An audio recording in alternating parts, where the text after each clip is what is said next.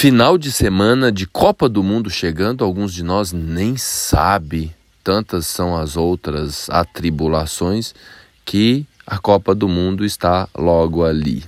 Uma Copa do Mundo fora de época, esquisita, típica, né, de um Marte retrógrado, nebuloso numa quadratura com Netuno, que é o, a, o aspecto mais importante do momento, vem desde o mês passado, vai continuar ainda o mês que vem. Né? Há um, um, alguns momentos em que a quadratura fica exata, meados de outubro, agora né, no dia 19 de novembro e novamente lá em março os dois planetas vão continuar, vão ficar quadrados de novo porque Mercúrio está voltando, voltando, vai até o grau 8 de Gêmeos e depois segue direto, então vai novamente em março é, ficar quadrado a Netuno. Então é um tempo de muita nebulosidade e a propósito da Copa do Mundo, a gente fica se perguntando como será o ânimo dos jogadores nesta Copa, haja vista que Marte não está numa posição confortável, Marte representa também os atletas, o atletismo, o esporte. Tá certo que Júpiter vai ajudar principalmente no começo do mês, quando Júpiter ingressar em Aries. Mas Júpiter ainda está retrógrado também e vai arrancar direto só é, depois do dia 23. Então é provável que a gente tenha um certo marasmo nesse começo de Copa do Mundo. Então, né, se não for na Copa do Mundo inteira, então a aceleração dos jogadores deve acontecer no começo de dezembro. Sem contar as informações diversas e questionamentos inimagináveis que pode se ter, tanto do ponto de vista da gestão da Copa, como das questões envolvendo lá a região onde ela acontece. Então, é, todo mundo deve saber que tem um, aí um monte de, de questionamentos, inclusive na escolha do Catar para essa Copa do Mundo. Então é um tempo meio nebuloso em termos de questões envolvendo essa Copa do Mundo, é, por conta de ser uma Copa que acontece com o atleta principal em termos astrológicos numa situação é, desconfortável. Outro assunto interessante para a gente refletir nesse momento são as notícias envolvendo o Twitter. Quando a gente fala de Twitter, né, nesta situação que se apresenta, né, é um reflexo é, aí do, do eclipse Hum, o eclipse que aconteceu no dia 8 de novembro, ainda estamos na temporada de eclipse, e esse eclipse ocorreu com Urano cravado junto aos nodos, e Urano representa né, a, a tecnologia, as redes sociais. E é interessante lembrar que Urano em touro, touro é o patrimônio, o dinheiro, o salário.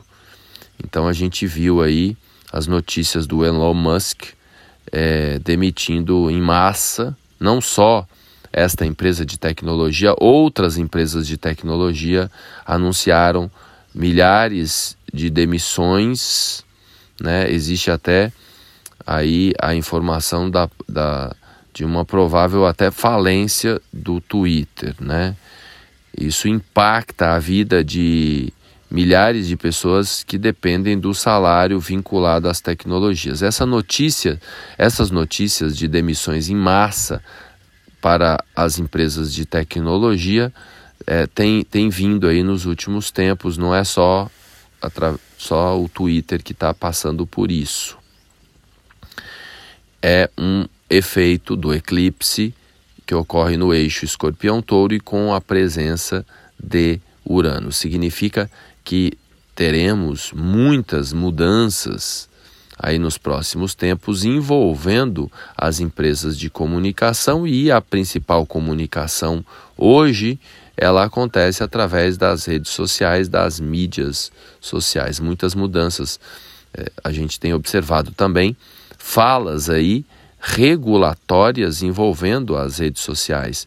É, a possibilidade no, do, do, de governo, do governo futuro do Brasil de taxar as redes sociais. E isso tudo impacta né, nos resultados dessas empresas e isso também pode significar menos oportunidades de trabalho, uma vez que essas empresas terão é, que ficar mais enxutas, pagar mais impostos, enfim.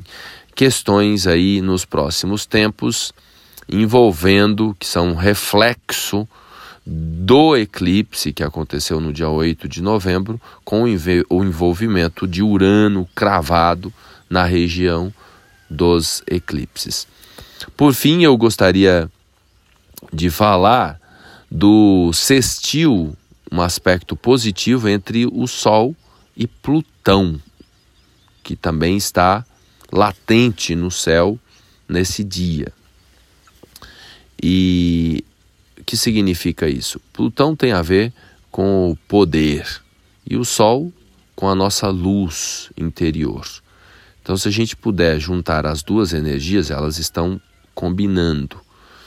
É possível dizer que seria interessante a gente usar estrategicamente, sabiamente, o nosso poder pessoal na direção de ações estratégicas em que a gente possa é, usar melhor o nosso talento para atingir as metas e os objetivos. Então, nesse dia, nesse sábado e domingo, que a gente fica um pouco mais é, relaxado, a maioria de nós, e aí é possível fazer planos, né?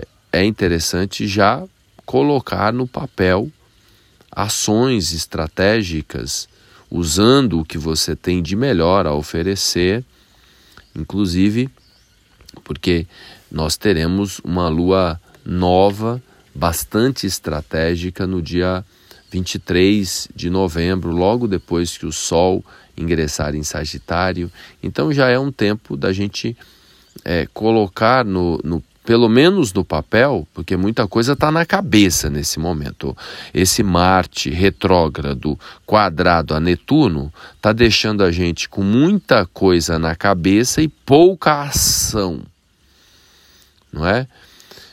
Já que está assim, vamos é, estabelecer metas estratégicas e, e logo em seguida, claro, não adianta, tem que botar em ação. Não adianta só ficar na ilusão, na fantasia, no otimismo, conforme eu tenho comentado nos últimos tempos, há uma onda enorme de otimismo, mas muita, muito mais coisas estão travadas por conta desse Marte retrógrado. Então, aproveitando essa energia, essa sintonia entre o Sol e Plutão, já nesse final de semana, a gente pode estabelecer é, estratégias mais pragmáticas de ação, né, para aproveitar lá no, no final do mês, começo do mês que vem, que aí já, já entrou dezembro, acabou o ano, né, mas ainda há tempo de colocar em marcha projetos importantes aí na nossa vida.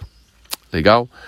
Esse era o recado de hoje. Obrigado pela audiência, gratidão pela paciência. Compartilha e se você precisar de uma orientação mais precisa para usar melhor essas forças a seu favor, é só agendar um horário comigo.